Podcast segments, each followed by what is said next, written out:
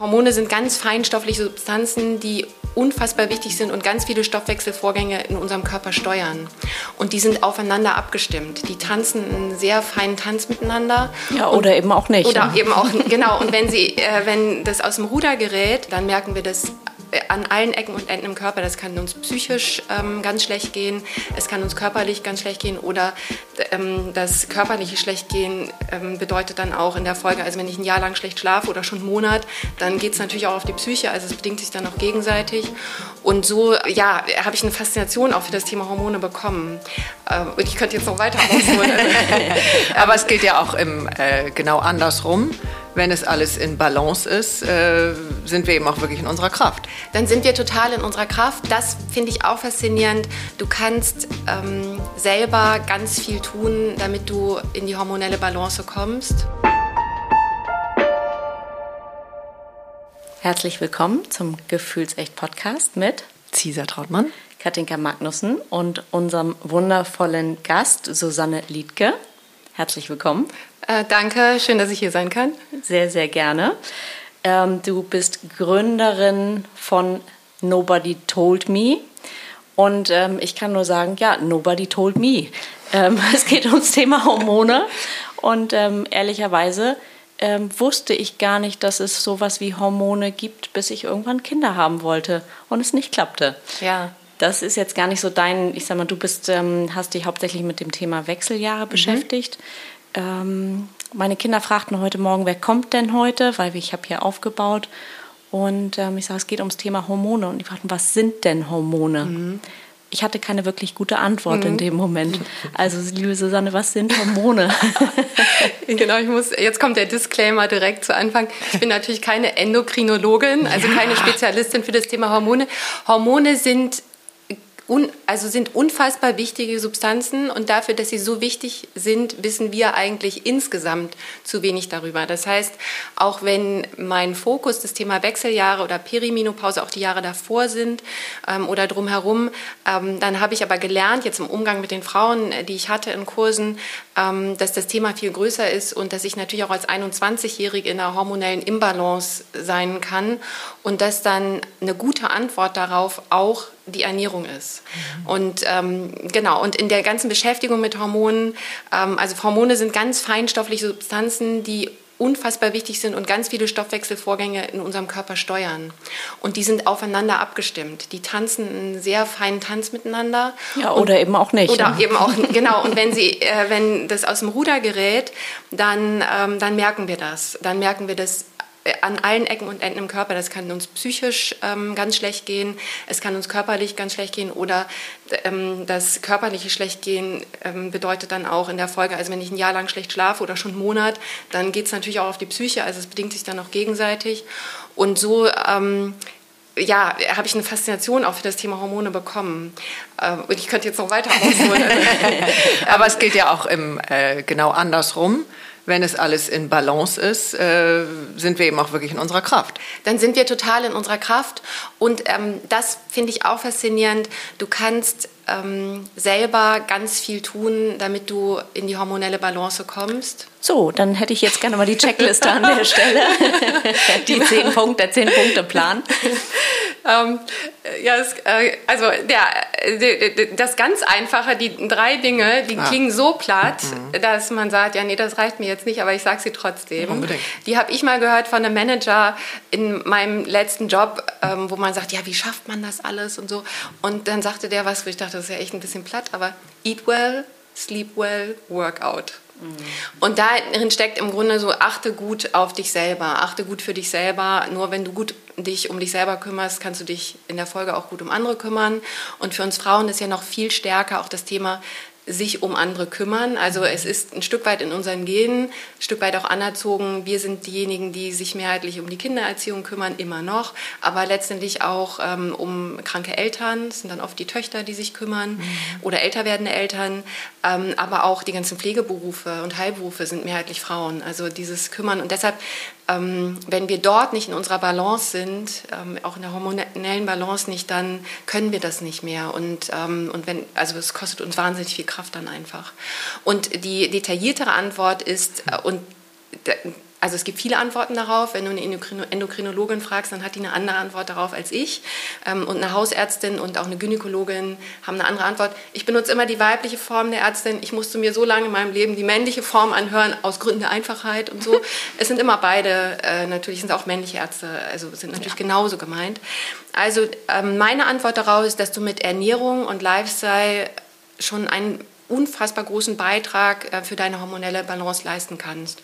Und ähm, das wird uns aber erst bewusst beim Thema ähm, Fruchtbarkeit, ja, schwanger werden Beziehungsweise wollen. einfach, äh, Cesar, du hast es benannt im Vorgespräch, Dysfunktion. Also wenn also es eben Disbalance. nicht Disbalance, wenn genau. es eben nicht mehr funktioniert oder irgendwas einfach nicht mehr klappt. Ja. Und so dann ist es ja auch noch manchmal ein ganz langer Weg, weil dann sagen ja alle möglichen Ärzte alles Mögliche mag auch nicht falsch sein. Mhm. Ähm, aber wann kommt irgendjemand mal darauf und sagt, huch, könnte das an den Hormonen liegen? Genau, das äh, ja, richtig. Also das ist oft ein langer Weg. Ich habe eine ähm, Frau, die hat mir erzählt, ähm, es hat vier Jahre gedauert mhm. und eben der Besuch von ähm, vielen ähm, Ärzten, bis ich endlich herausgefunden habe, es ist meine Schilddrüse. So. Mhm. Und das ist ein Ziel von mir, zu sagen, hey, A, du kannst in deine hormonelle Balance kommen. Es gibt zumindest, du kannst, es kann dir besser gehen und ähm, du kannst auch schneller dahin kommen. Es muss nicht diesen vier Jahre langen Weg geben. Wenn du ein Stück weit besser informiert bist, kannst du ähm, viel bessere Fragen stellen, wenn du bei deiner Ärztin bist oder du mhm. wechselst vielleicht, auch weil die hat vielleicht keine Antworten darauf. Mhm. Ähm, Medizin und auch Gynäkologie ist ja ein total weites Feld. Vielleicht hat deine Ärztin einen, einen Schwerpunkt in der Geburtshilfe ähm, und in der, in der Schwangerschaftsberatung aber eben nicht in den Wechseljahren. Vielleicht ist sie auch selber noch relativ jung. Dann kann sie sich trotzdem dafür interessieren, aber es macht schon einen Unterschied aus, ob ich als Ärztin ähm, ein Stück weit dasselbe erlebt habe oder mhm. ob ich entsprechend viele Patienten habe, ähm, weil das Thema Hormone für eine Medizinstudentin wird ähm, in einer Vorlesungsstunde abgehandelt. Oh, krass. Und, wenn, und zwar von bis, ja, mhm. von Pubertät bis Wechseljahre. Und natürlich in meiner Facharztausbildung habe ich dann, also wenn ich dann mich dann für die Endokrinologie entscheide, dann habe ich darin eine größere Ausbildung. Aber bis wir als Frauen mal zur Endokrinologin gehen, muss uns ja irgendjemand hinschicken. Also erstmal mhm. sind wir vielleicht bei der Hausärztin oder, oder bei der ähm, Gynäkologin. Mhm. Und wenn die sich nicht speziell weitergebildet hat, und das macht sie aufgrund eigener Initiative, mhm. dann ist das, und dann übt sie auch erstmal am lebenden Objekt. Also ich habe eine Bekannte, die ist Gynäkologin, die sagt, naja, ich habe dann natürlich auch mit meinen Patientinnen gelernt. So, ne? klar. so und das kann, und da ist eben mein Ansatz, hey, das muss schneller gehen, dass ich ähm, schneller weiß, wo suche ich mir die Hilfe und was ist die richtige Hilfe und was kann ich selber in der Zeit dazwischen tun, damit es mir schon besser geht. Wahnsinn. Magst du so ein paar ähm, Symptome mal schildern? Mhm. Äh, jetzt vor allen Dingen für die, ähm, für die das jetzt total neu mhm. ist, dass die Hormone so einen Einfluss haben. Ja, also ähm, die, jede Frau, also die, die, meisten Frauen sind ja zum Glück zyklisch, also haben eine Periode, dann merkt man das schon. Ähm, äh, ja, da bin ich zum Beispiel schon mal raus. ah. War ich zum Beispiel also nicht, aber ich hatte da auch, also ich wusste auch gar nicht, dass das so sein sollte. Du reißt schon die Augen auf, ja, ja ich, ich vor mir auch. Das heißt, du hast keinen regelmäßigen Zyklus. Naja, also ich habe ja dann irgendwann früh die Pille genommen ja. und ähm, habe die auch also immer durchgenommen, eigentlich bestimmt zehn Jahre, mhm. zehn, zwölf, 13 Jahre, habe das auch nie in Frage gestellt.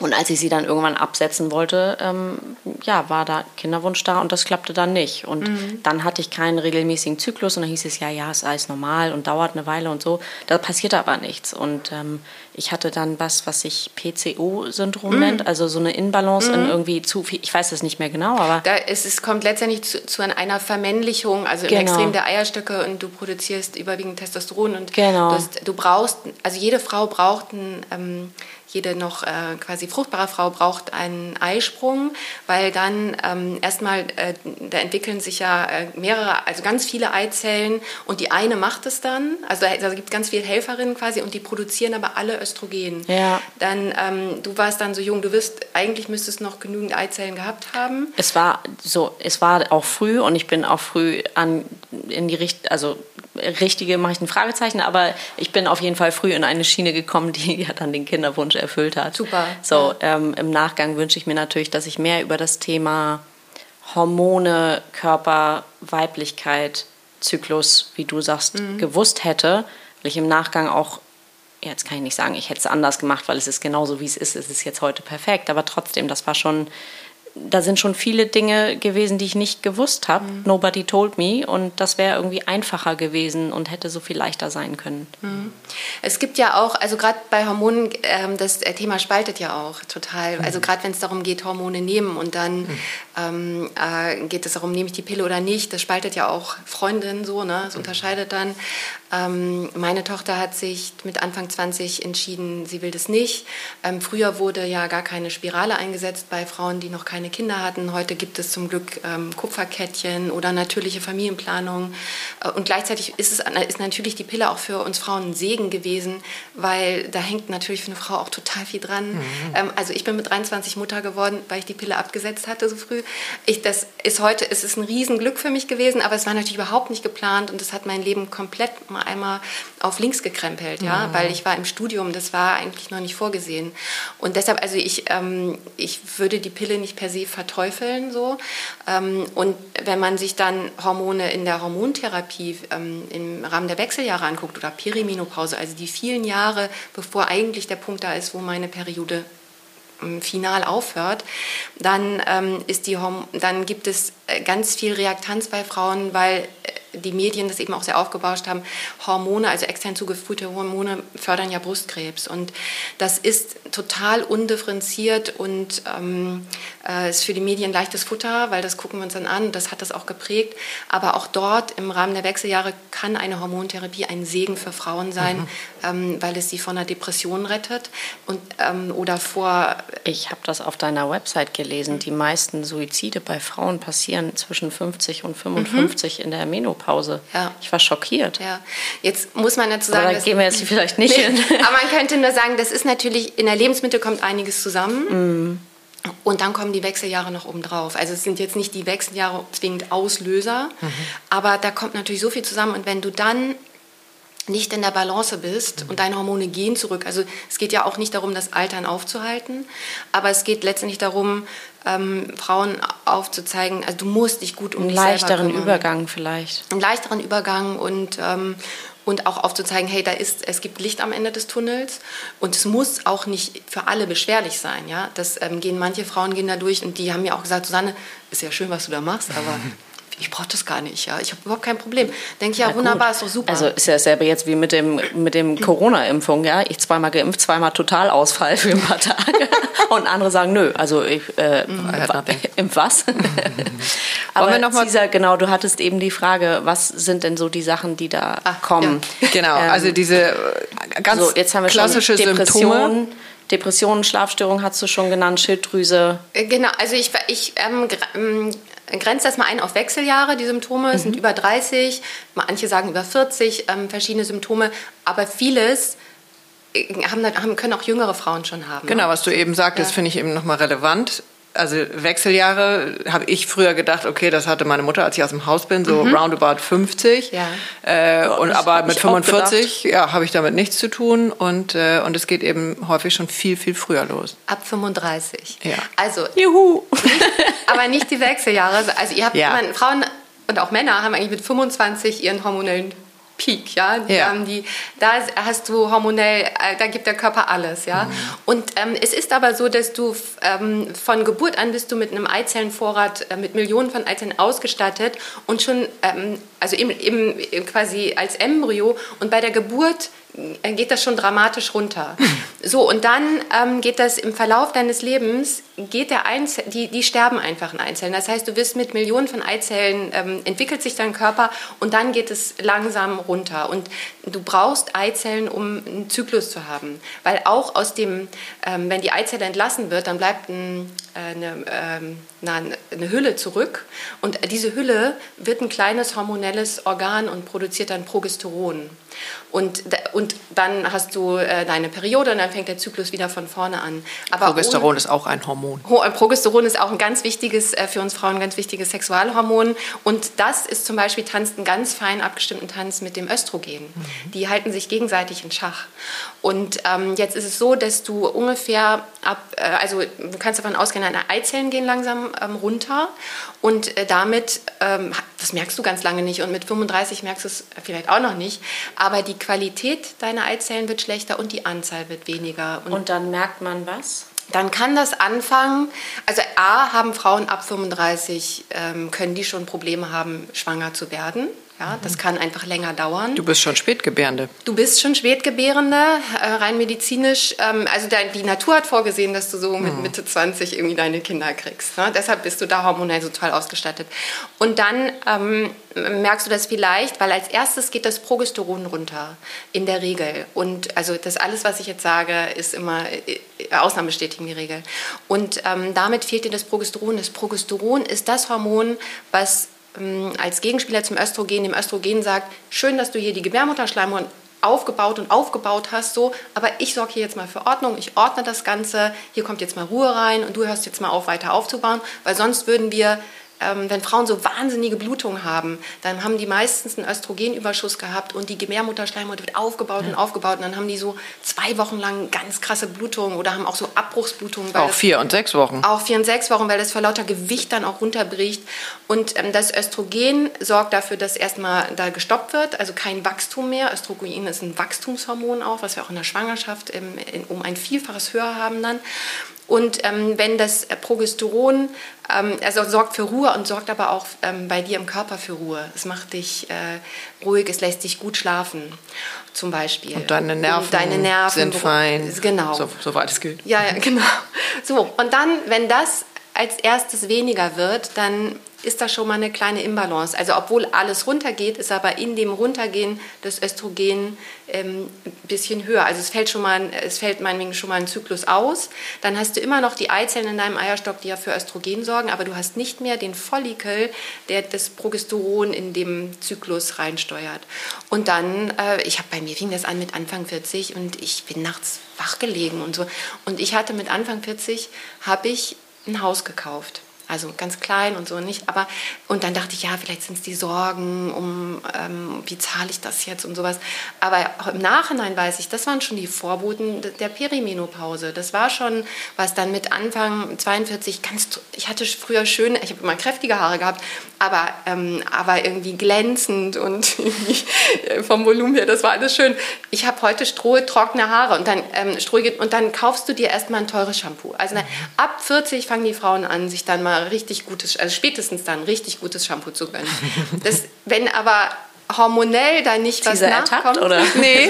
du. Ich bin 52 über mein erstes teures Shampoo geworden, ja, okay. aber ich bin auch gesegnet mit meinen Haaren. Also, ja. Mhm. Wobei deine sehen super aus. Jetzt wissen wir nicht, wie sie vorher okay. aussahen. So, oder meine mit Anfang ähm, 42, meine Nägel sind alle gebrochen. Mhm. Und dann habe ich meine Hausärztin mal gebeten, ja, aber also irgendwas, das, also erstmal googelt man dann natürlich, ne, was ist das und so. Und dann liest du erstmal, ja, ähm, kann Eisenmangel sein oder Vitamin B-Mangel und so. Und dann bin ich zu meiner Hausärztin irgendwann. Aber ich hatte das Gefühl, ich musste mich erklären und dass die mal meine Blutwerte misst. Und bei mir war alles im Keller. Das hat natürlich nicht per se jetzt was mit den Wechseljahren zu tun. Ich komme gleich noch zu den Symptomen alles gut, insgesamt. Alles gut.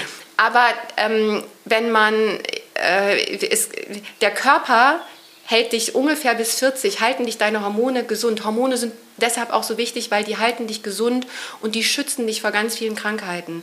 Und wenn Frauen sagen, oh mein Gott, ich bin froh, wenn ich den Periode, wenn ich das los bin, ja, das mhm. brauche ich wirklich nicht, dann sage ich, nein, du solltest dich freuen, dass du jeden Monat deinen Zyklus bekommst, weil der schützt deine Knochen vor Osteoporose, der schützt dich vor Herz-Kreislauf-Erkrankungen, deine Hormone schützen dich vor, äh, vor Alzheimer. Frauen sind doppelt so häufig betroffen davon und da gibt es einen ganz starken Zusammenhang zwischen dem Östrogen, was weniger wird.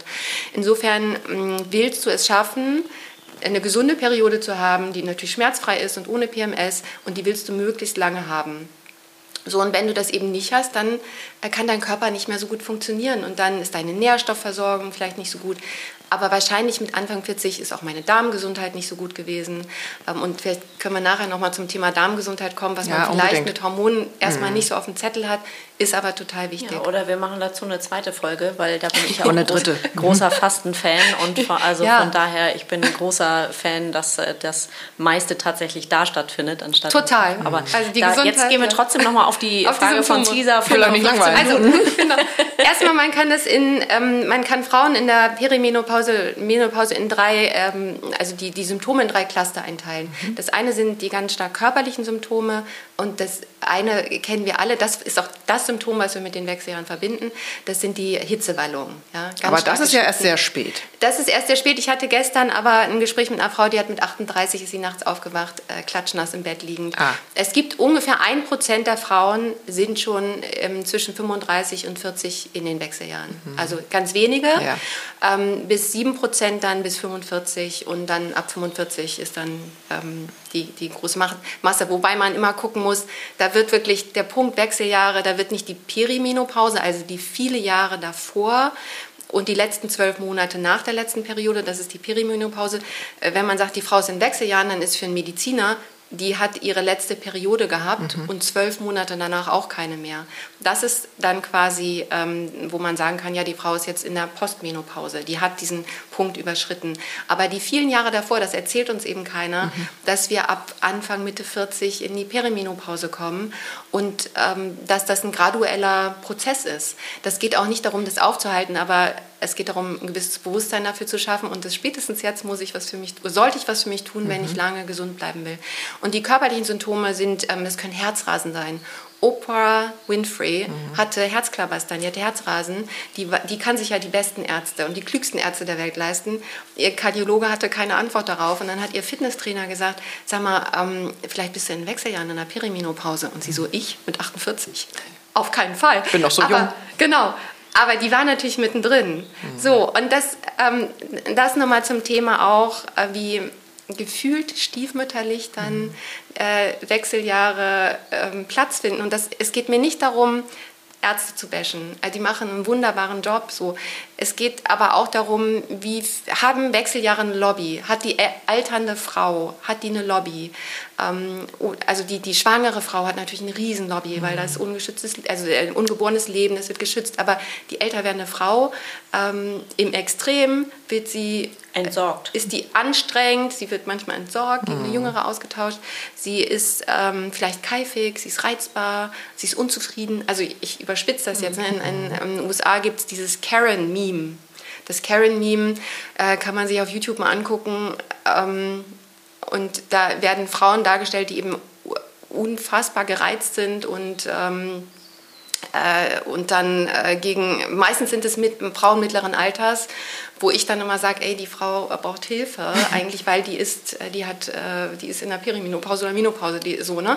Äh, das, man muss nicht so werden, aber das verbinden wir so damit. So, also die körperlichen Symptome, ähm, Herzrasen, Hitzeballung, ähm, äh, Muskelbeschwerden, mhm. Gelenkbeschwerden, genau. verbinden überhaupt nicht mit den Wechseljahren, aber ähm, eine Frozen Shoulder hatte ich dann mit, mhm. mit 48, wo ich, und dann sagten einige, ja, Wechseljahre, ne? Und ich so, ich, ich doch nicht, mhm. ja? ja aber ja, natürlich. ich auch ganz viele. So, mhm. ähm, das Östrogen macht uns weich und geschmeidig und gefällig und rund und sorgt aber auch für die ähm, Feuchtigkeit im Körper. Und wenn die in den Gelenken ähm, und auf einmal fehlt, dann ist das ein bisschen wie im Sommer auf einer trockenen Rutsche runterrutschen. So ist, und dann tun die Gelenke Ouch. auf einmal weh, genau.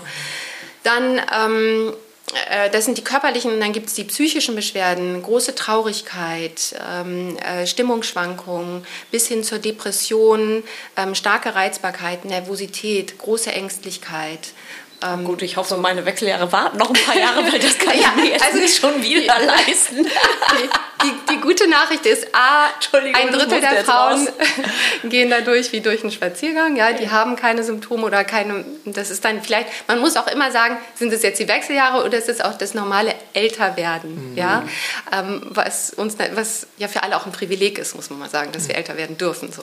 Ähm, aber äh, dann gibt es noch ein drittes Cluster, das sind Frauen, die haben ganz stark genitale Beschwerden. Die haben ähm, Scheidentrockenheit, die haben vulvovaginale Atrophie. Das heißt, dieser Bereich unten, also der Bikini-Bereich quasi, der, da gibt es unfassbar viele Östrogenrezeptoren. Und wenn die nicht mehr bedient werden, dann ist das Ganze nicht mehr durchfeuchtet. Und das gilt nicht nur für die ähm, Vulva und Vagina, das gilt auch zum Beispiel für die Klitoris. Und ähm, äh, für die, ich habe zum Beispiel im Becken, dann fühle ich mich wie eine alte Frau, wenn ich hochkomme. Und ich denke, ja, da fehlt jetzt einfach Feuchtigkeit. Ja? So, also dieses Gefühl. Und ähm, insgesamt auch äh, ganz trockene Haut, trockene Haare, trockene Nägel, ähm, eine eine Trockenheit im Mund haben manche Frauen. Schleimhäute insgesamt, Schleimhäute ne? Augen insgesamt. Auch. Und was auch noch, es gehört zu den körperlichen Beschwerden, Frauen ähm, können auf einmal wieder PMS bekommen, also die nie das PMS ich vorhin, hatten. Was war PMS noch? Ähm, äh, äh, prämenstruelles Syndrom, das hast du in der äh, quasi letzten Zyklushälfte vor deiner Periode, dann hast du auf einmal, bist ganz schlecht drauf, hast ähm, dein... Habe ich auch. Hast Verstopfung vielleicht oder bist gebloatet, ne? Also dein Bauch fühlt sich an, als ob du eigentlich ein Kind gebärst. So, ähm, hast ein, ist der dich, Keiner liebt mich da. Keiner liebt mich, ziehst dich in dich selber zurück und so. Und dann kommt die Periode und das ist wie ein Befreiungsschlag. So, dann ist es...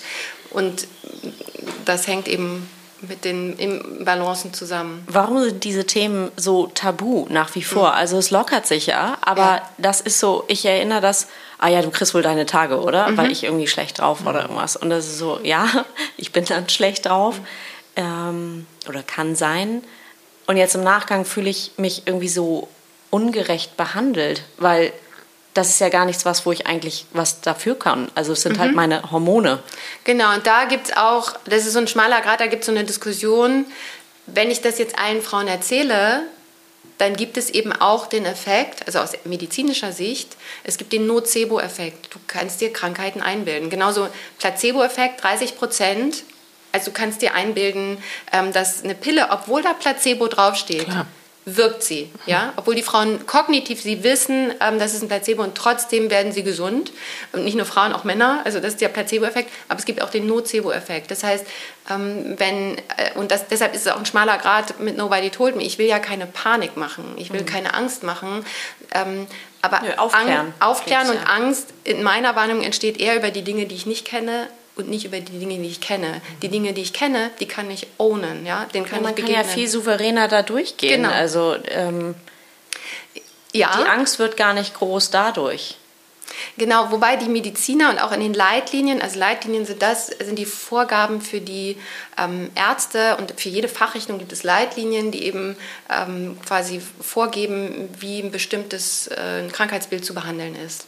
Und in dem Zusammenhang habe ich gelesen, bloß nicht pathologisieren. Mhm. Also so wie eine Schwangerschaft nicht als Krankheit, sondern nur als Zustand gesehen werden soll. So sollen natürlich auch die Wechseljahre als Zustand, als Phase, das ist natürlich, da geht jede Frau durch. Wo ich denke, ja, Masern, Mumps, die Pest, ist auch alles natürlich, aber müssen wir das so erleben, müssen wir da durch, weil das natürlich ist. Und, ähm, und muss man das alles so aushalten? Und das ist A, man muss es nicht aushalten, das sagen auch die Gynäkologen, aber eine Gynäkologin wird nicht dafür bezahlt und dann muss man sich das, wie ist unser Gesundheitssystem oder unser, wir haben kein Gesundheitssystem, wir haben ein Krankheitssystem. Mhm. Wir, unser westliche Medizin ist super darauf ausgerichtet, wenn du richtig krank bist, dich zu heilen. Und so tritt eine Gynäkologin auf den Plan, wenn du, das ist jetzt meine Meinung, ne? Mhm. Ähm, wenn du ähm, schwere wechseljahrsbedingte Beschwerden hast, dann schlagen sie dir wahrscheinlich eine Hormontherapie vor. Wenn du das nicht willst, schlagen sie dir vielleicht Mönchspfeffer vor, Phytoöstrogene, sagen dir, kommen Sie mal runter vom Stress und so. Aber also wenn du schwer betroffen bist oder ganz heftige Blutungen, dann äh, wird dir vielleicht vorgeschlagen, eine Ausschabung zu machen. Aber dieser Bereich dazwischen, wo du dich so halb gut fühlst und so diffuse Symptome hast, ähm, da haben die nicht so richtig was dafür. Also die, es sei denn, sie sind wirklich, äh, ich arbeite ja mit einer Ärztin eng zusammen, mit Dr. Christina Enzmann, die ist auch am UKI ausgebildet, praktiziert aber in den USA und ist ganz stark, hat sich auch mit integrativer Medizin beschäftigt. Die hat ein Fable für Wechseljahre und davon gibt es natürlich auch noch mehr, aber die musst du erstmal finden. Ähm, und ähm, auch ein Hausarzt, ich bin im Austausch mit einem Hausarzt, der ist total interessiert an dem, was ich mache und der sagt, ja, Frau Liedke, dann habe ich hier eine Frau ähm, um 50 und ich war mal Notfallmediziner, ich suche immer nach dem Leitsymptom, aber mhm. meiner Frau um, um 50, da finde ich kein Leitsymptom, die hat ja alles. Der geht es schlecht, der tun die Knochen weh, die hat, ähm, äh, die hat irgendwie Muskelbeschwerden, die hat... Äh, äh, äh, ist ganz stark reizbar oder so. Also da ist nicht der Anknüpfungspunkt, aber ich kann nicht das eine Leitsymptom heilen und dann ist alles andere äh, erledigt sich dann auch oder wird dann besser. Ähm, und das ist ähm, wo auch Hausärzte eigentlich viel besser ausgebildet werden müssten. Also es ist zumindest wichtig, dass ich mich in der Lebensphase, dass ich eine Gesundheitspartnerin an meiner Seite habe, egal ob es eine Heilpraktikerin, eine Gynäkologin, eine Hausärztin, eine Endokrinologin ist, die mich da durchnavigiert. Ja? Und ähm, äh, so, dann, jetzt komme ich zu dem Punkt. Unser, in ein, für eine Kassenpatientin bekommt eine Ärztin für Beratungsleistung im Quartal um und bei 30 Euro, egal wie oft sie kommt. Mhm. Die werden dafür nicht bezahlt, uns aufzuklären. Und Wechseljahre sind aber ein Thema, da, da ist es ein beratungsintensives Thema. Ja? Da geht es eben auch darum, mal zu sagen, Mann, ähm, Cesar, wie sieht es denn mit deinem Stress aus? Willst du da mal ruhig Ne? Ja, ja. Oder, also ähm, da geht es um mehr Achtsamkeit und probier das mal aus. Da geht es aber auch ganz stark um Ernährung und Lifestyle. Im Bereich Ernährung sind die wenigsten Mediziner ausgebildet. Mhm. Wenn man sich mal bedenkt, dass wir im Jahr ungefähr eine Tonne Lebensmittel essen, da, dann steht das im krassen Verhältnis dazu, wie viel Mediziner über Lebensmittel wissen. Mhm und wie viel sie aber über Medikamente wissen. Die wissen alles im Bereich Pharmakologie. Das ist ja auch total wichtig, das ist lebenswichtig. Ja. Aber sie wissen so viel weniger um die Wirkung von Lebensmitteln und auch, was sich positiv beeinflussen kann mit Lebensmitteln. Und, und, da gibt es nämlich Möglichkeiten und das ist so der Punkt, wo ich dann komme und sage, hey, ich will Frauen empowern, weil ähm, Nahrung kann auch Medizin sein. Es mhm. wirkt nur nicht so schnell wie eine Pille es braucht eben viel länger. Ja, und wir müssen uns an der Stelle eben sehr um uns selbst kümmern. Ja. Also wir können es nicht abgeben an genau. den, welchen Arzt auch immer. Ähm, und an keine Pille können wir es abgeben. Ähm. Großartiges Thema, weil wir trinken ja auch gerade den Frauenwohltee so. von Daniela Wolf. Genau, die ähm, Kräuter. Die Kräuterfrau. Die Beifußfrau. Die, also noch einen Schluck. Nimm einen großen Schluck, da ist sehr viel Frauenmantel drin. Super. Was ja tatsächlich auch eine sehr gute Wirkung hat. Also mhm. von daher, genau, aber es ist eben extrem mühsam, sich diese ganzen Sachen anzueignen, mhm. nachzugucken und auch reinzufühlen, was ist jetzt für mich passend und was nicht. Weil, wie du eben schon gesagt hast, bei den ganzen Sachen, die du nennst, dann würde ich denken, ja, ich habe das auch alles. Also mhm. dann sind wir wie bei, bei diesem Nocebo-Effekt. Mhm ähm, das ist schon eine große Herausforderung bei den ganzen Möglichkeiten und ähm, Auswahlsachen, die mhm. wir haben, dazu wählen. Und mit zu deiner Frage zurückzukommen, warum ist das Perdu, ähm, ähm, Tabu? Ich glaube eben, dass das eine ist, bloß nicht pathologisieren, weil dann habe ich auf einmal hier die ganzen Frauen sitzen, die sagen, ich habe das alles, mhm. und aber eigentlich sind die kerngesund. Ähm, und deshalb, und weil es aber auch nicht incentiviert wird. Also es müsste ähm, eine Institution geben, von staatlicher Seite finde ich, die da für mehr Aufklärung sorgt. In England ist das, die Engländerinnen sind da weiter. Ähm, so, die sind uns bestimmt zwei, drei Jahre voraus. Ist ja auch, auch nochmal ein Kultur, anderes kulturelles Thema. Da gibt es so eine Bewegung von unten. Da gab es dann Menopausencafés, wo sich Frauen abends in Cafés getroffen haben, um sich mal gegenseitig auszutauschen.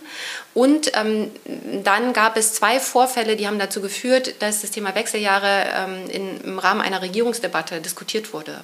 Das hat Theresa May damals noch quasi initiiert. Und heute ähm, bekommen. Was waren die Vorfälle? Interessiert die Vorfälle, mich ja, natürlich. Die total krass.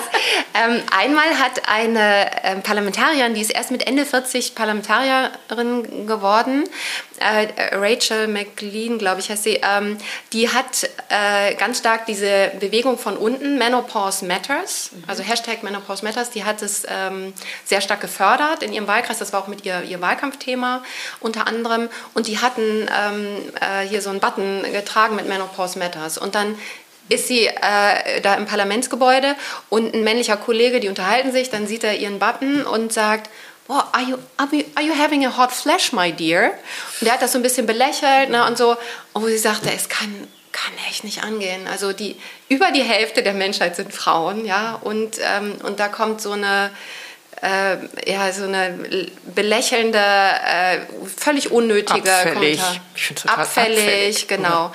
Und dann ähm, ist noch was passiert, ungefähr zeitgleich. Deshalb sage ich immer, wenn Angela Merkel mal vor laufender Kamera eine Hitzewallung gehabt hätte, das wäre natürlich unangenehm für sie gewesen. Aber eigentlich hätte sie uns allen Frauen damit einen riesen Dienst erwiesen, ähm, weil man dann das Thema auf der Agenda mal gehabt hätte. Und das ist in England passiert, ein, ähm, äh, das äh, Pendant der, der Bundesbank, also ein hoher Bankenmanager der sagen wir, äh, britischen Bundesbank, ähm, der hat, um die Wirtschaft zu beschreiben, schreiben, hat er gesagt, um, our economy is in the menopause. Ja, es oh, geht oh, wow. jetzt nur noch abwärts. Das war seine Aussage. Mhm. Und, und das ist ja oft auch verbunden mit den Wechseljahren. Dieses geht abwärts. Ähm, äh, Frauen fühlen sich auch nicht mehr gesehen, wenn du Frauen. Cesar, wenn ich dich so angucke, bei dir ist eher das Gegenteil. Ne? ja, ja, da kommen wir gleich zu. so. Und ähm, das, war eine, das war dann an allen Zeitungen, das war eine Schlagzeile. Er hat sich dann entschuldigt für seine Wortwahl. Ähm, das, es war eigentlich ein großes Glück, dass dem so, dass dem das rausgerutscht ist, natürlich völlig gedankenlos. Ja, der hat ja auch eine Frau, die wahrscheinlich in Wechseljahren ist und so. Aber es zeigt so ein bisschen, wo steht eben das Thema Wechseljahre in der öffentlichen Wahrnehmung.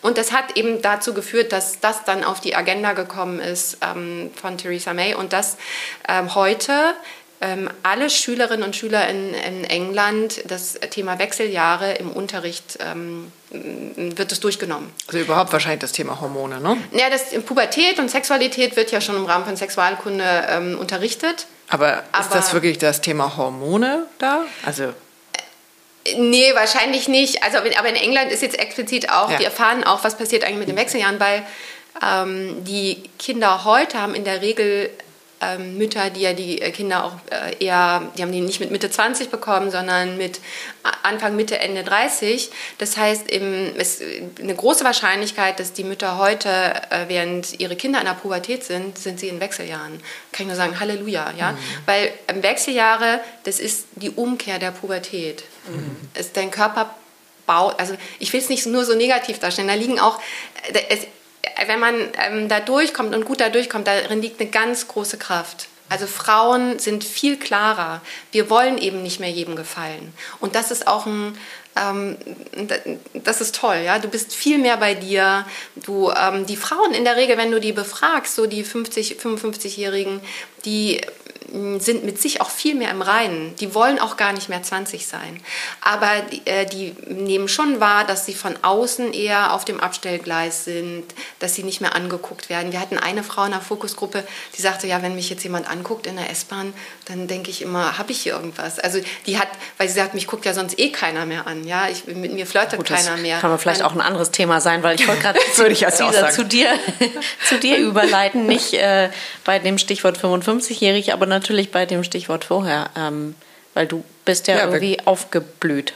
Ja, also wir haben ja auch schon am Telefon mhm. vorher drüber gesprochen. Ich kriegte dieses Buch Women on Fire in die Hände von Sheila Delis mhm.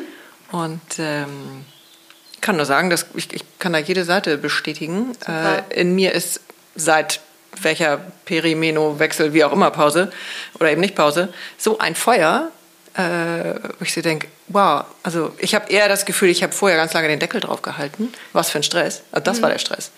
Äh, und jetzt habe ich so ein Feuer und wir reden jetzt nicht von Hitzewallung, sondern es ist total schön auch, dass ich einen Grad mehr habe, weil ich natürlich mein halbes Leben mich halb tot gefroren habe. Ja. Das wird auch eins ja. der positiven Symptome ja. sein.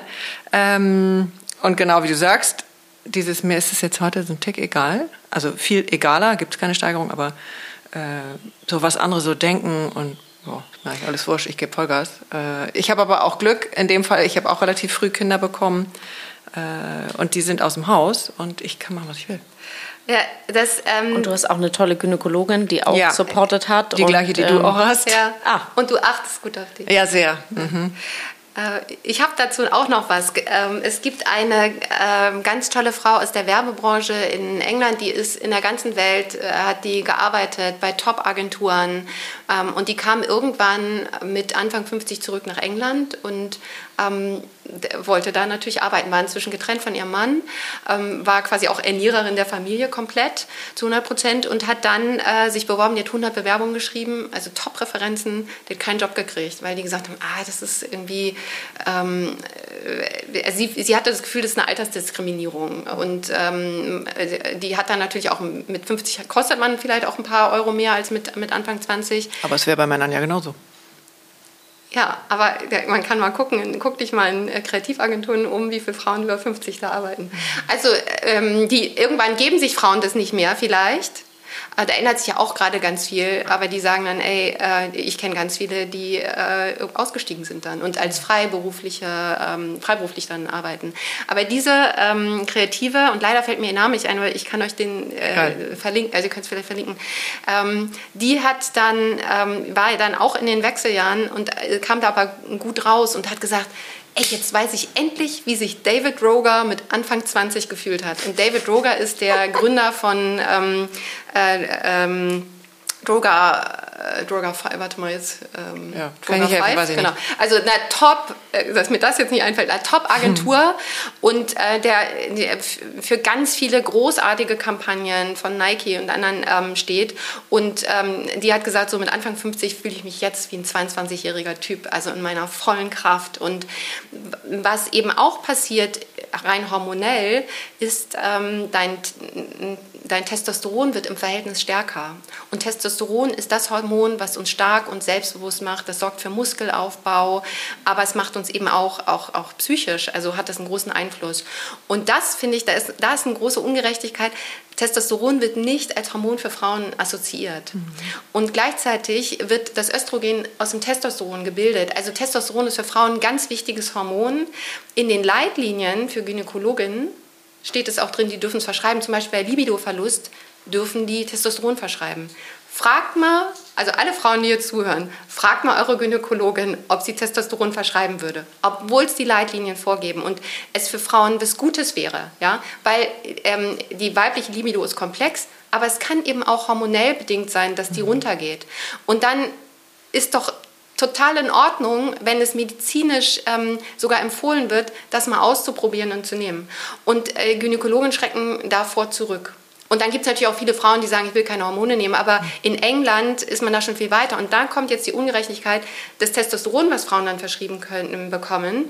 Also bitte korrigiert mich, wenn das jetzt jemand hört, dass das nicht stimmt. Aber das ist ein Off-Label-Use weil Testosteron für Frauen auch von der pharmazeutischen Industrie so gar nicht vorgesehen ist. Das heißt, man nimmt dann das Präparat, das eigentlich für Männer gedacht ist, in einer für Frauen natürlich ähm, guten Dosierung und man muss es selber bezahlen.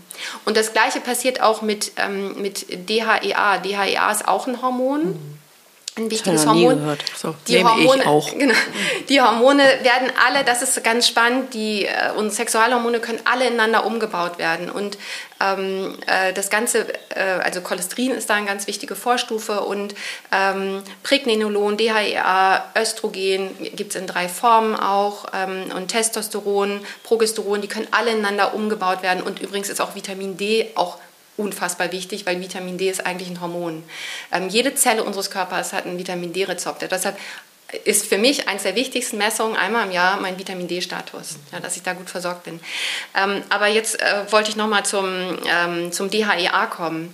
Ähm, ich habe ja vorhin gesagt, dass auch im, im vulvovaginalen Bereich kann alles, äh, wird alles trockener und schrumpft. Und da gibt es eine australische Forscherin, ähm, die quasi ähm, per, nicht Ultraschall, aber also per, per bildgebender Methoden hat die das mal dargestellt, quasi die den vulvovaginalen Bereich von einer noch hormonell sehr gut äh, gesättigten Frau sozusagen und von einer Frau in den Wechseljahren. Und dann sieht man, wie das alles, alles kleiner wird. So. Und ähm, und äh, Frauen haben, das hatte ich vorhin gar nicht erwähnt, ähm, zunehmend Blasenentzündungen. Ja? Und das kannst du aber, das musst du nicht aushalten, das kannst du total gut behandeln. Und eine ähm, Form jetzt nicht von Blasenentzündung, aber um das ganze Austrocknen auch ein bisschen zu verlangsamen, ist DHEA. Da gibt es ein Präparat, ähm, das heißt ähm, äh, Prasteron. Ähm, das kann ich euch auch schicken. Ähm, und das, äh, da, das ist quasi eine DHA, eine Vorstufe auch von Testosteron und das sorgt wieder für Aufbau in dem Bereich. Ja. Aber das kann man auch als Kapsel nehmen. Das kann man als Kapsel nehmen, aber das muss man selber bezahlen. Ja. Das, kann, das, wird äh, zwar, das muss dir vom Arzt verschrieben werden, aber das musst du selber bezahlen, während du die Östradiolzäpfchen die kriegst du von der Kasse bezahlt. Also da ist so, das ist das Thema Testosteron, ähm, müsste noch viel mehr auf die Agenda gebracht werden, dass das eben auch ein wichtiges Hormon ist. Und, und abgesehen von der ganzen Diskussion, sollte man Hormone nehmen oder nicht, das, da hat ja die Sheila Delis auch ähm, eine sehr mhm. klare Meinung dazu. Also ich habe jetzt regelrecht erhellende Momente, weil ich ja damals, als diese Diagnose kam mit, ich habe zu viel Testosteron, dachte ich, oh Gott, ich bin eigentlich ein Mann. Ich bin falsch. Ja.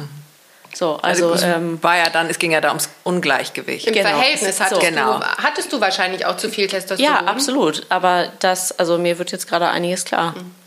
So bitter, dass das zehn Jahre gedauert hat. Ja. Wollen wir mal, also weil wir könnten jetzt ja noch mhm. gefühlte acht Stunden, weil also dein, dein Wissen passt hier überhaupt nicht in die gesamte Wohnung. Ähm, und jetzt versuchen wir das so ein bisschen mal zu mhm. filtern und nochmal zu dem zu kommen, was du unabhängig von deiner Website und, mhm. und dem, was du die ganzen Jahre angesammelt hast, äh, was du jetzt daraus machst und wie du den Frauen hilfst. Mhm. Das ich bin angetreten und ich wollte äh, die Marke für Frauengesundheit in Europa werden. Man braucht ja, ja so einen Polarstern, ne, wo man sich hin orientiert. ähm, die letzten zwei Jahre, ich mache das jetzt seit zwei Jahren, also ab Kündigung meines äh, vorhergehenden Jobs, ähm, habe ich unfassbar viel gelernt. Ähm, unter anderem, dass es viel härter ist zu gründen, als ich dachte. Es dauert viel länger. Man braucht Geld, also Geld hilft man braucht auch Glück mhm. ähm, und man muss auch zur richtigen Zeit am richtigen Ort sein und man muss auch geeignet sein. Also gründen kann man lernen ähm, und da mache ich gerade, äh, also schaffe ich gerade ganz viel äh, neue Erfahrung für mich. Ähm, aber es waren ähm, beruflich, also waren die schönsten beruflichen Jahre meines Lebens und die schlimmsten. Und deshalb kann ich es auch nur bedingt empfehlen und deshalb ist das, also ich komme gleich, was macht die Plattform, was will ich damit mit Frauen machen, aber für mich ist das auch im Nachhinein, wenn ich jetzt denke, in den Wechseljahren ein Startup zu gründen, so bin ich, bin ich irre, ja, weil du brauchst unfassbar viel Kraft und es gibt auch einen Grund, weshalb äh, sich die ganzen äh, Business Angels und Venture Capital Firmen, weshalb die sich so junges Human Capital von den Universitäten schnappen, weil die können 16 Stunden durcharbeiten, die brauchen nicht schlafen, nicht essen, nicht trinken, so und das kann ich natürlich nicht mehr. Aber und, deren Hormone sind dann auch in Disbalance. Äh, das kann natürlich auch passieren. Ja, kann das ähm, kann irgendwann, äh, wenn dir der Schlaf fehlt, ähm, ja, da hast du mit Cortisol und Melatonin zu tun und so weiter. Jedenfalls ähm, will ich und da bin ich noch überhaupt nicht. Ich habe jetzt so ein ganz kleines Pflänzchen geschaffen und es hege ich und pflege ich gerade im Rahmen meiner Möglichkeiten. Und da habe ich mich entschieden, ich gehe nicht den üblichen Weg dass ich mir Funding, externes Funding suche. Ich habe lange nach einer mm, Mitgründerin gesucht, also die ursprüngliche, ähm, da kam das Leben dazwischen. Äh, dann habe ich äh, geguckt, finde ich eine andere Mitgründerin, weil ohne Mitgründerin kriegst du kein externes Funding. Also jetzt in Hamburg ist das äh, InnoStarter zum Beispiel, die ähm, staatlicher Seite ähm, Förderung geben.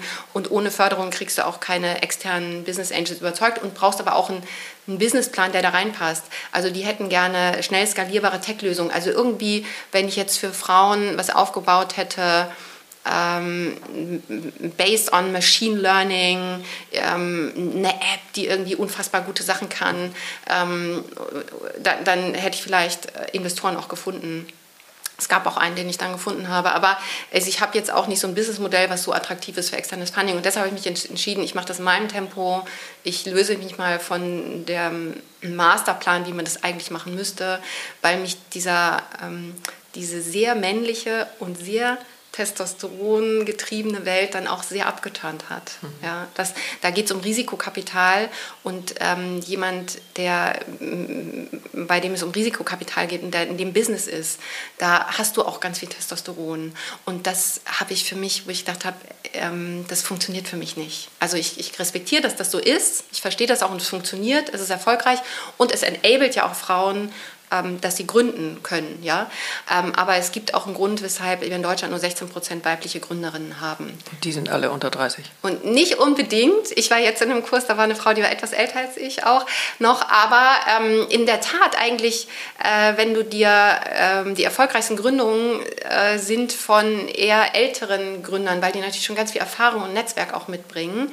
Aber die Chance auf ein Verhundertfacher hast du natürlich eher, wenn du dir ähm, Gründer holst, die vielleicht nur ein Jahresgehalt von 50.000 Euro brauchen und ähm, ja, dann investierst du in zehn und einer wird dann vielleicht ein verhundertfacher und äh, so. Also das ist so ein, das wäre eine eigene, das ist ein eigenes Ding ein für sich. Podcast. Ich will Frauen empowern und ihnen zeigen, a, ähm, es gibt hier ein Vakuum von ähm, Nichtinformationen oder es gibt ganz viel oberflächliche Informationen. Ich habe ein Newsletter. Jede Woche kommen über meine Ether ja Nachrichten, was ähm, verschiedene Frauenzeitschriften auch Frauen empfehlen. Und wo ich denke, Leute, das, ihr seid Frauen, ihr macht eine Zeitschrift für Frauen. Ich ich verlange irgendwie, dass ihr da, ähm, dass ihr besser recherchiert und dass ihr nicht so halbwahre Sachen rauswerft. So. Und das, ähm, dann nehme ich mir immer eins raus und sage, hey, das ist nicht, das ist nicht richtig. Also es, wenn du dann eben was hast und dich informierst, dann bist du ja maximal verwirrt, weil du, ähm, weil es viele widersprüchliche Meinungen auch im Netz äh, gibt, was man machen sollte. Und da braucht man letztendlich dann irgendwann noch eine gute Gesundheitsberaterin, die dich dann durchnavigiert. Und ich will diese Lücke schließen. Also dort, wo die Brigitte aufhört und wo ähm, äh, da fange ich an und ich höre dort auf, wo die Gynäkologin anfängt. Mhm, also ich, das ist so in, diesem, ähm, in diesem Bereich. Und ähm, eins, weil ich jetzt selber Ernährungswissenschaften studiert habe, ist, dass ich angefangen habe, dann, was kann ich selber äh, gut und glaubhaft vermitteln ähm, und wo habe ich auch ein Fable dafür, das ist das Thema Ernährung. Und da kann, können Frauen, das habe ich eben erlebt, das sind unfassbare Dinge bei Frauen passiert, wenn sie nur drei Wochen mal eine größere Achtsamkeit äh, an den Tag legen, was, was tue ich eigentlich, mit was belaste ich meinen Körper eigentlich jeden Tag und was passiert eigentlich, wenn ich den entlaste und befreie? Und, ähm, und wie wunderbar ist das auf einmal? Ich habe heute noch eine Nachricht gekriegt von einer äh, Frau, die hat im Januar einen Kurs gemacht, die wollte abbrechen nach einer Woche. Die hat gesagt, Susanne, es geht mir so schlecht. Ich, und ich so, um Gottes Willen, da dachte ich auch, was habe ich hier gemacht? So, ne? Das ist wenn du anfängst, bestimmte Lebens, sogenannte Lebensmittel wegzulassen, ist A, ähm, wenn du Koffeinentzug hast, dann äh, dein Körper zeigt dir schon, dass er gerne Koffein du hast hätte. Ja solche, ich kenne das vom Fasten, du hast ja solche Kopfschmerzen. Genau. Also ist absurd. Dein Körper mit aller Macht will der, dass du zurückgehst ja. zu dem, was Löffel du eigentlich Honig kannst. hat mir dann immer geholfen. Löffel Honig. Man kann auch mit einem grüner Tee, das ist auch Koffein drin, auch teilweise höher als im ähm, Kaffee, aber der wird ähm, durch die Polyphenole, die da drin sind, wird es anders verstoffwechselt. Dein Koffein aus dem Kaffee geht schon im Magen, geht es hoch zum Gehirn und, und das ist beim ähm, Koffein aus dem grünen Was Tee habt ihr in diesem Workshop gemacht dann? Das heißt, in diesem, in, auf deiner Plattform Nobody Told Me, da macht ihr Beratung, ihr macht Aufklärung, ihr macht Workshops, ihr macht ja, ihr ist äh, gut, weil zurzeit bin ich alleine. Mhm. Ich habe aber ein Team, ich habe eine ganz tolle Entwicklerin, die sitzt in Pakistan und ich habe ähm, so ein Netzwerk, ne, die da mit, irgendwie mit reinarbeiten.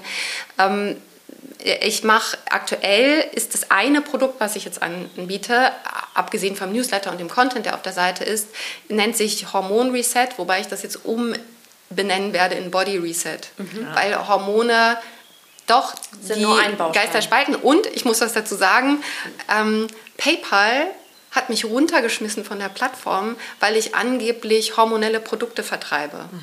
Und ich habe das dann, weil ich jemanden kannte, der jemanden von ganz oben, man muss ja auch mal Glück haben, ne, ganz oben bei PayPal kannte, ähm, habe ich das eskalieren können. Und ähm, weil, wenn du runtergeschmissen wirst bei PayPal, da hast du keine Chance mehr. Du hast keinen, das ist so eine, du wirst in so eine Todesspirale, äh, Kontaktspirale geführt, wo du nirgendwo, du kannst dann nicht sagen, ja, aber warum?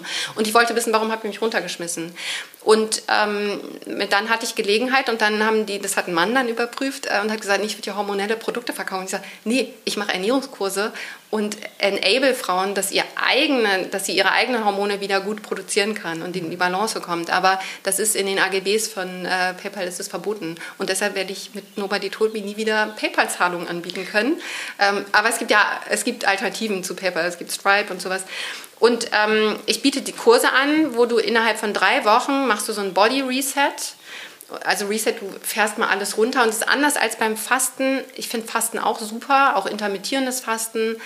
Ähm, äh, meistens bist du aber nach dem Fasten dann ganz schnell wieder in deinem alten Modus. Und äh, je nachdem, wie gut der Kurs ist, den du machst, lernst du was über Ernährung oder auch nicht. Und bei mir kriegen die Frauen auch immer ein bisschen, ich nenne das Biologieunterricht. Ja?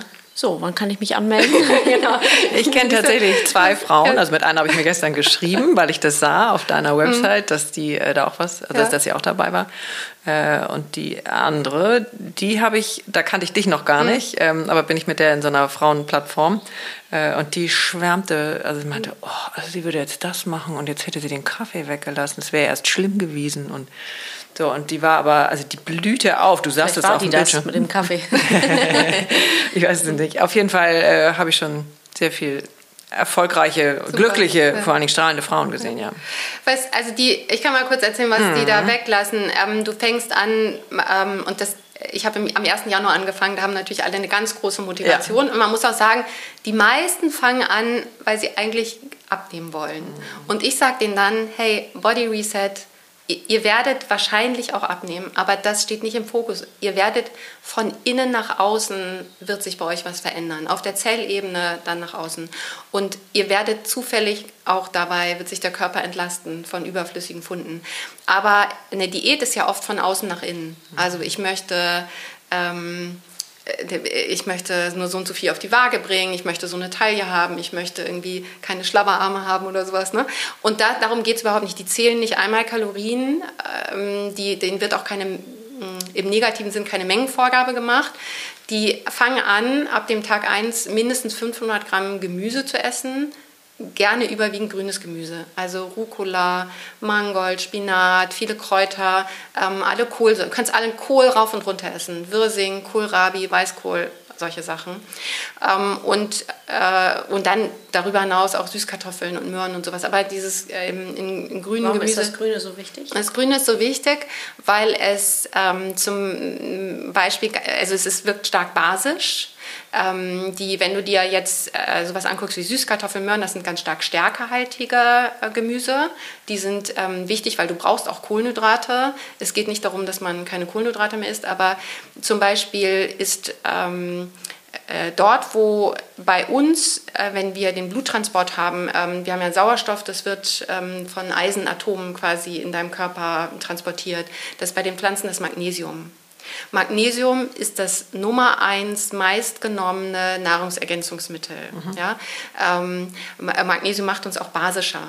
Und äh, das ist aber in allen grünen Pflanzen ist das drin. Plus, du nimmst dort mit sekundäre Pflanzenstoffe, nimmst du mit. Und es gibt schon einen Grund, warum sich, äh, guck dir Kaninchen, Hasen, äh, Rehe, Wild an, warum die sich überwiegend ähm, von, von Kräutern ernähren. Da ist eben ganz viel ähm, von Kräutern und Blättern auch. Da ist äh, eine, eine, ganz große Kraft drin. Ja?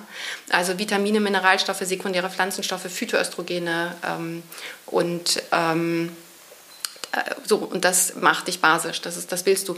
Und das Gesamtkonzept von Body Reset ist ähm, eine antientzündliche Ernährung und mehr Achtsamkeit und auch ein Stück Bewegung. So, und dann äh, sage ich denen aber auch immer zu allen, also Achtsamkeit, Yoga, Meditieren, daran können sich andere, kennen sich andere viel besser aus. Ne? Aber also, und da glaube ich auch, hat jede Frau irgendwie schon mal Zugang zu gehabt. Das trainiere ich quasi nicht, aber ähm, ich fokussiere mich auf Ernährung und gebe so ein paar Bewegungstipps, was sie machen können. Und äh, um das abzukürzen, kein Alkohol, kein rotes Fleisch. Ähm, und das fängst du an, machst das drei Tage und machst das dann weiter, die vollen 21 Tage. Und dann kommt ähm, ab dem vierten Tag kein Zucker, dann ab dem siebten Tag keine Milchprodukte, ähm, ab dem, was haben wir dann, ähm, ab dem zehnten Tag äh, kein, ähm, kein Koffein. Das schleichst du schon ganz langsam aus. Also ab dem ersten Tag reduzierst du schon Kaffee, gehst dann runter auf grünen Tee und irgendwann nur noch Kräutertee. Dann kommt kein Getreide, und dann kommt kein Fruchtzucker, das ist für viele schlimm, also auch keine, also kein Marmeladenbrot mehr so. Aber es geht ja immer nur um ein paar Tage und ganz am Ende geht es noch um Xenohormone. Was haben wir eigentlich alles in den Stoffen, die uns umgeben?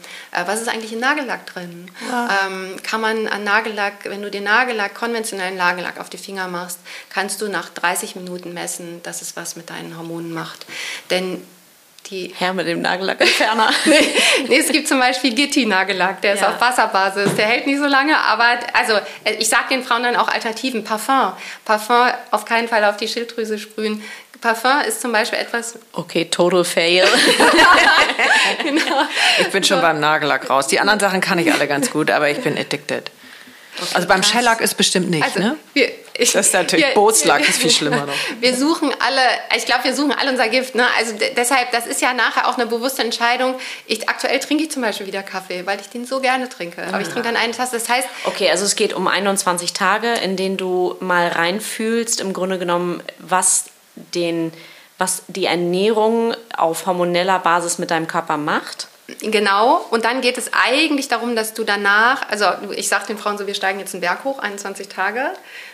Und eigentlich solltest du dir auch 21 Tage Zeit nehmen, um da runterzukommen. Mhm. Um, also wenn du direkt danach deinem Körper wieder äh, du belastest deinen Körper. Das kenne ich ja. eben auch von der Fastenzeit, wenn man danach nicht diese das ähm, Fastenbrechen, das Fastenbrechen, macht, ne? wenn du das nicht ernst nimmst, dann bist du danach also ähm, ja zerstört, so ungefähr. Aber jetzt gehen wir wieder zum Positiven. Was kommt denn da Was raus? passiert, genau.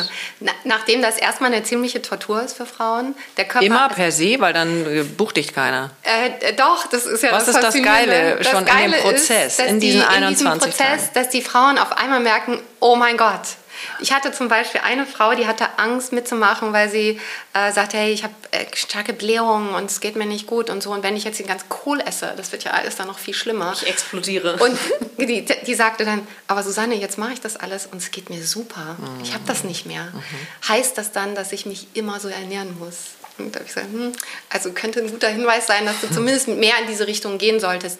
Die haben, was passiert bei Frauen? Du entgiftest und deshalb hast du auch zum Beispiel Kopfschmerzen, aber du wirst es ja auch erstmal los. Gerade in unserem Fettgewebe haben wir eben, da lagert der Körper Sachen ab, die, die will er aus dem Blut raushaben, ja. Die wirst du dann erstmal los. Deshalb sollte man das auf keinen Fall machen, wenn man schwanger ist, wenn man ähm, äh, wenn man noch einen Marathon laufen will oder umzieht, also eh eine große Kraftanstrengung vor sich hat, dann würde Oder heiratet machen. oder einen neuen genau. Typen kennenlernt, weil man stinkt ja auch erstmal, ne? oder?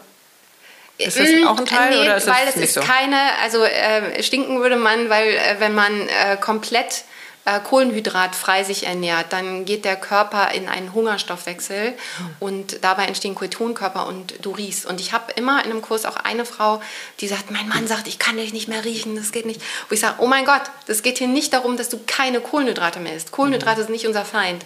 Ähm, wenn du zu wenig isst, kriegst du auf Dauer Probleme mit der Schilddrüse. Es geht darum, dass du das richtige Maß findest und die richtigen Kohlenhydrate isst. Das heißt, wenn eine Frau auf einmal sagt, die sagen mir alle, ich rieche, dann sagt, du isst jetzt sofort hier mal Süßkartoffeln und ähm, äh, stärkehaltige Sachen, Quinoa zum Beispiel, Linsen, Bohnen, äh, damit du auf deine Kohlenhydrate kommst. Mhm. Also ähm, ich habe Frauen, die haben das kann man so oder so sehen, die hatten eigentlich schon gedacht, sie sind in der Postmenopause, die kriegen auf einmal ihre Periode wieder.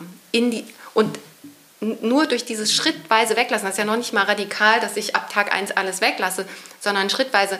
Und da siehst du, dass auf einmal der Körper, wenn du ihn entlastest, dann kann der noch sehr gut seine eigenen Hormone produzieren. Aber weil du ihn so zuschüttest mit, mit Schrott, kommt der da nicht dazu. Und dann sagt aber eine Frau, ey Susanne, das hättest du mir vorsagen, ich will doch meine Periode nicht wieder haben, ich bin froh, dass ich die los bin. Wo ich dann sage, hm, aber eigentlich schützt es dich. Ja, also es ist eigentlich was Gutes. Also da kommt die, ähm, die Schilddrüsenwerte werden äh, verbessert. Ich, hab, ich biete den Frauen auch immer an, parallel zu messen. Also die können ähm, sich einmal zu Anfang Taille, Hüfte messen, sich mal wiegen. Das hat dann ja was mit dem Außen zu tun.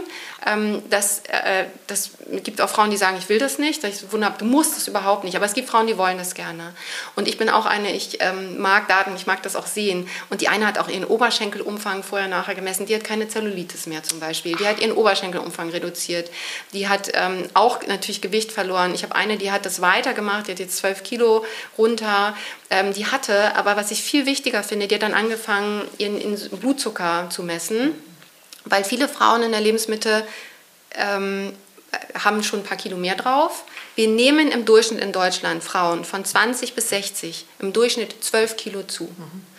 Das ist jetzt nicht Gott gegeben, so das muss nicht so sein, aber das passiert. Und wenn uns erstmal die, das Östrogen weggeht, dann ähm, was eben auch passiert ist, dass ähm, äh, unser Muskel, wir bauen Muskelgewebe ab und tauschen das aus durch Fettgewebe. Das Aber heißt, wir können ja auch Muskelgewebe wieder aufbauen. Wir können es auch wieder aufbauen, ganz genau. Und da geht es eben, also das wird nur, es wird schwieriger, ne, weil du auch ein Stück weit, also du hast nicht mehr so die volle Unterstützung deines Körpers, aber du kannst eben, du äh, kannst ganz viel auch dafür tun. Aber die eine Frau hat dann angefangen, ihren Blutzucker zu messen, also nüchtern Blutzucker und hat dann gemerkt, 160. Und das ist oh, wie ein Prädiabetes, so ist ja. überhaupt nicht gut. Und dann hat die, äh, du kannst es ja mit so einem kleinen Peak messen, eine halbe Stunde nach dem Essen, zwei Stunden nach dem Essen. Aber es gibt auch, was Diabetiker, das sieht man oft, die haben so Dauermessgerät, ähm, die haben so einen kleinen Knopf quasi im mhm. Oberarm, da als Pflaster kleben, 14 Tage. Das haben auch Frauen gemacht. Äh, und äh, die waren dann erschrocken, dass du kannst dann ja sehen, ich esse ein Stück Kuchen, Blutzucker geht hoch und du rutschst dann in eine auf Dauer in eine sogenannte Insulinresistenz. Dein, du brauchst dein Insulin ist der Gefährte vom Blutzucker. Du brauchst Insulin, damit dein, ähm, äh, die Energie, also Blutzucker, in die Zellen transportiert wird. Und ähm, irgendwann werden die Zellen, aber wenn du dauerhaft zu viel Blutzucker hast, dann werden die Zellen taub und sagen, das ist so wie ein Teenager, der auch nicht mal auf das hört, was seine Eltern ihm sagen, der, so egal wie oft du redest. Ähm, das heißt, du hast einen hohen Blutzuckerspiegel und das führt dann auf Dauer zu, ähm, kannst zum Diabetiker werden. Das heißt, sie hat das gemessen und die hat ihren Blutzucker ähm, schon in diesen drei Wochen runterbekommen und die hätte ja normalerweise nie erfahren, dass sie schon Prädiabetes hat. Und durch dieses ähm, dieses Programm hat sie das eben mitgekriegt und ist auch jetzt im Austausch mit ihrer Gynäkologin, die will den Kurs auch mal machen und ist, äh, ist dadurch geschützt jetzt ne? und, äh, und hat ein ganz anderes Bewusstsein für ihren Körper.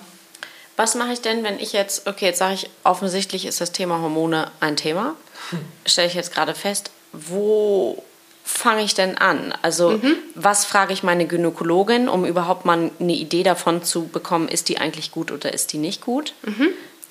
Du, also du könntest einmal gucken, ist deine Gynäkologin Mitglied der Deutschen Menopausengesellschaft? Mhm. Wenn sie das nämlich ist, dann ist das schon mal ein verstärktes Interesse ähm, an dem ganzen Thema.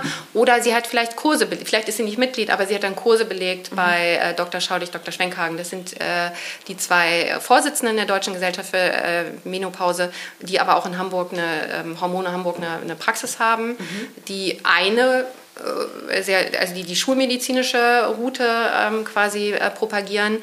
Aber daran könntest du erkennen, ist da überhaupt eine Weiterbildung da. Mhm.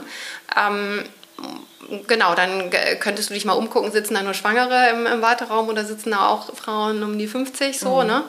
Ähm, und äh, dann will ich zunehmend auf meiner Webseite auch ähm, verlinken zu Ärztinnen, von, weil die Frauen spielen das ja auch an mich zurück, mhm. die da einfach schon ein verstärktes Interesse haben. Ja, die Website ist nobodytoldme.com. Danke.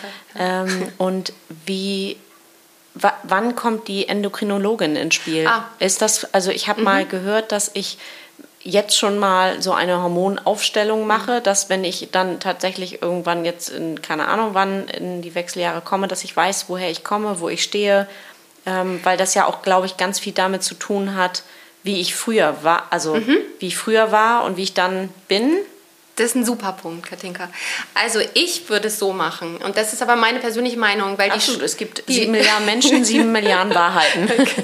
die, ähm, die Schulmedizin, äh, wenn du als äh, äh, Frau Mitte 40 dahin kommst und sagst, ich will jetzt mal meinen Hormonstatus, dann geben die Leitlinien das nicht her. Wenn du unter 45 bist und sagst, ich habe aber richtig Beschwerden, wechseljahrsbedingte Beschwerden, dann machen die einen Hormonstatus, weil die auch abklären, da kann ja auch ein Tumor dem zugrunde liegen, ja, weil du mit unter 45 sind ja nur so 7% der Frauen in schon richtigen Wechseljahren. Aber über 45 ist das eben das ganz normale und dann kannst du schon ziemlich gut anhand der Abfrage der Symptome könntest du ähm, eben kann die Ärztin sagen, wo du stehst, bist du in der frühen, in der späten Perimenopause, also wie ist dein Zyklus? Dein Zyklus verkürzt sich eigentlich dann, also daran könnte man das schon erkennen. Aber ähm, ich bin so ein Fan von Messen und auch äh, genau, wir sind alle unterschiedlich ich zum Beispiel bin mit wenig Östrogen ausgestattet per Geburt. Ne? Ich bin eher ein bisschen hager, ich habe kleine Brüste. Also kann man schon sagen, ich habe, ich, wenn man sagen, wenn ich mein Östrogen mit 30 verglichen hätte mit der Gesamtheit aller Frauen, und das machen ja Labore, die dir dann so eine Range angeben, dann ähm, wäre ich wahrscheinlich immer im unteren äh, Drittel gewesen. So, ne? Und deshalb ist es eigentlich, finde ich es gut, mit Anfang 40 mal einmal einen Status der Hormone zu machen, auch übrigens die Schilddrüsenhormone und dort auch, ähm, das zeige ich den Frauen auch in meinem Kurs, welche Werte sie mitmessen lassen sollen. Die äh, Schilddrüsenwerte als Kassenpatientin musst du ähm, Großteil selber bezahlen. Das ist aber nicht teuer. Das sind so Routine-Laboruntersuchungen. Ähm, das ist dann wie einmal essen gehen, was man dann eben sich nicht gönnt. Ne? So muss man das eher sehen. Und ähm, dann hast du einmal deinen Hormonstatus und ich würde auch einmal deine Knochendichte untersuchen lassen. Das kostet um und bei 65 Euro Knochendichte. Hormonstatus ist ein bisschen teurer. Aber dann hast du eine Referenz, wenn du mit 50 ähm, dann äh, meinetwegen nochmal misst, dann hast du eine Referenz. Und dann ähm, gibt es eben auch zwei Lager bei den Medizinern. Die einen messen die Hormone und deinen Status und geben dir, ähnlich wie beim Diabetiker, individuell auf deinen Hormonstatus deine Portion Hormone wenn du dich entschieden hast, Hormone zu nehmen. Und die Schulmediziner geben dir halt die, äh, von, die die Kasse dann auch bezahlt, ähm, geben dir entsprechend Präparate, Präparate, aber das ist so one size fits all. Ne? Ja, machen sie ein bisschen Hub, Hub mehr, ein Hub weniger, mhm. so auf dem Level ist das, während die anderen sehr granular vorgehen. Weshalb machen die Schulmedizinerinnen keine Messung? Weil die sagen, in, den, in der Perimenopause sind deine Hormone so im Schwanken, sie sind ja sowieso im Verlauf deines Zyklus in der ersten Zyklushälfte ist das Östrogen hoch, in der zweiten ist das Progesteron hoch, dann kommt das Östrogen in der zweiten Zyklushälfte. Aber auch nochmal, also wo misst du dann eigentlich? Und die Dr. Christina Enzmann sagt, sie misst am zweiten, dritten Zyklustag, da ist nämlich alles auf einem, also am Anfang deiner, deines Zyklus, wenn du deine Periode hast, dann ist, sind die Hormone ziemlich unten. So. Und mhm. das ist so ihr Status, wo sie misst. Und eigentlich würde man dann vier Wochen später nochmal eine Folgemessung machen. Gibt aber Frauen, die haben gerade gar keinen Zyklus. Und da weißt du gar nicht, wo stehen die eigentlich gerade in ihrem Zyklus. Und deshalb sagen die Schulmediziner, das ist totaler Quatsch zu messen. Ähm, ich behandle hier die Symptome und es ist auch wirksam. Dir wird es dann verschrieben und natürlich wird es auch einjustiert, eben mit den Hüben, also weil du Östrogen in der Regel als, als Gel bekommst, was du dir auf die Haut, auf die dünnen Hautstellen machst. Ja. Du hattest was, Cesar? Nö. Nee, okay. so, aber ich, ich würde, wenn ich noch, also was würde ich meinem zehn Jahre, ich bin jetzt 51, was würde ich meinem zehn Jahre jüngeren Ich mit dem Wissen heute raten? Susanne mit Anfang 40, wenn du zu deinem Gynäkologen gehst und ich habe den gefragt, bin ich schon in Wechseljahren oder was ist das hier? Und mit 42 habe ich gefragt, hat er mich belächelt und hat gesagt, haben Sie noch Ihren Zyklus? Ich so, ja, ganz regelmäßig, dann sind Sie nicht drin. Damit war für den das Gespräch beendet. Mhm. Und ich kann den aus wirtschaftlicher Sicht auch verstehen. Ja. ja? So, ähm, aber ich hätte dann gesagt, okay, ich will aber meinen Hormonstatus jetzt haben. Was ist der richtige Zyklustag? Sagen Sie mir das, wann soll ich es messen? Und das, äh, alle Laborwerte, lasst die nicht nur bei euren Ärzten liegen, sondern ihr wechselt ja auch mehr Ärztinnen und Ärzte, nehmt die mit nach Hause und legt die einfach in eine Mappe und dann hast du mal einen Vergleich für später. Weil wenn du dann dich für eine personalisierte Medizin entscheidest, dann kann auch der, die Medizinerin, die dich dann einstellt, und äh, du hast vorhin Endokrinologin angesprochen, in, in Hamburg, ich kann ja hier Ärzte nennen, ne? ist das eine Dr. Ja. Petra Eigenstedt oder Frau Dr. Merger zum Beispiel, die machen das eher personalisiert, also die messen den Hormonstatus und, und begleiten dich dann und die passen auch auf dich auf, mhm. weil, das muss man auch zu Hormonen wissen, dass damit kannst du auch einen großen Fuck-up machen. Ja? Also und jetzt spreche ich gar nicht mal von dem, von dem Krebspotenzial, sondern das sind so feinstoffliche Substanzen, die ähm, eben so granular auch wirken. Da muss eine Fachkraft dich beraten. Das, also du kannst im Ausland kannst du dir DHEA kaufen. Ne? Mhm. Ich glaube in Holland an der Kasse. In Amerika auch. Amerika in kannst du Melatonin Was kaufen. kann man sich da kaufen? DHEA, also auch ein Hormon. Ne? Und äh, die Vorstoffe von, von Testosteron auch. Ähm, äh, du kannst dir auch in Holland ähm, Vitamin D als 50.000 Einheit kaufen. Das, also A, erst messen, dann essen, ne? mhm. ne, nicht einfach schlucken und das immer begleitet mit einer Ärztin. Und wenn man eine Ärztin hat, die sagt, ich lehne das aber ab zu messen, dann ihr habt zwei Beine, dann sucht man sich äh, eine andere Ärztin, die da eine andere Offenheit da eben für hat. Und die Sheila Delis ist ja auch eine, die das äh, sehr propagiert jetzt. Ja. Okay. Also, ich würde sagen, das war jetzt echt eine abgefahrene Tonne Wissen. Ihr könnt jetzt äh, auf Stopp drücken, beziehungsweise wir wollen erst noch räuchern und dann könnt ihr es nochmal von vorne hören, ähm, weil dann bleibt noch mehr hängen. Also ich bin echt völlig fasziniert, was du alles weißt, was du alles zusammengetragen hast. Und äh, auch immer wieder äh, echt angefasst, was das für ein Riesenbereich ist und wie hm. wenig die äh, normalen Ärzte wissen. Ja, und vielleicht können wir das an dieser Stelle auch benennen und sonst schneiden wir es raus. Mhm. Ähm, Cesar, wenn du im Nachgang. Ähm, naja, wir haben ja durchaus versucht, ähm, die ein oder andere Gynäkologin, Gynäkologin ähm, vors Mikro zu bekommen. Mhm. Und es ist ein Riesenthema. Mhm. Also da ja. gibt es offensichtlich noch, ähm, da heißt es dann, da werden irgendwelche Sachen entzogen, wenn das die Krankenkasse erfährt und so weiter. Mhm. Also ähm, it seems to be a bigger thing.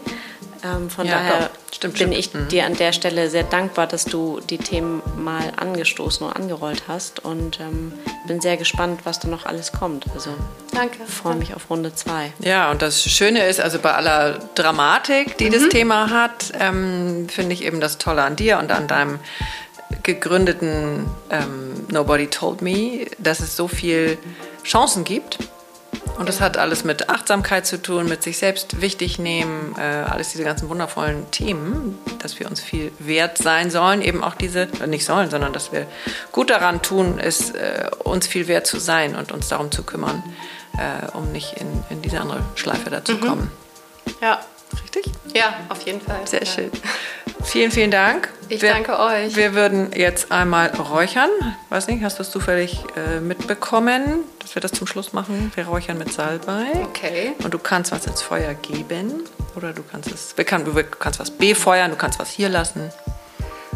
Im Rauch, was du möchtest. Ja, ich denke mal kurz drüber nach. Mhm. So ein Wunsch für die Frauen, die Ja. Zuhörerinnen? Unbedingt. Sehr gut. Ich habe ja hier schon leidenschaftlich eine Lanze dafür gebrochen.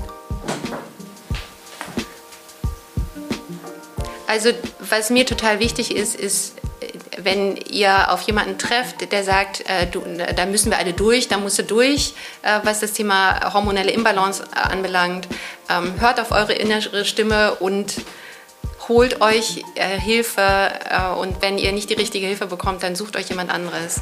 Also die, äh, ihr wisst am besten selbst Bescheid, ähm, ob es euch gut oder nicht gut geht und ich würde mir das nicht ausreden lassen. Das ist mir total wichtig.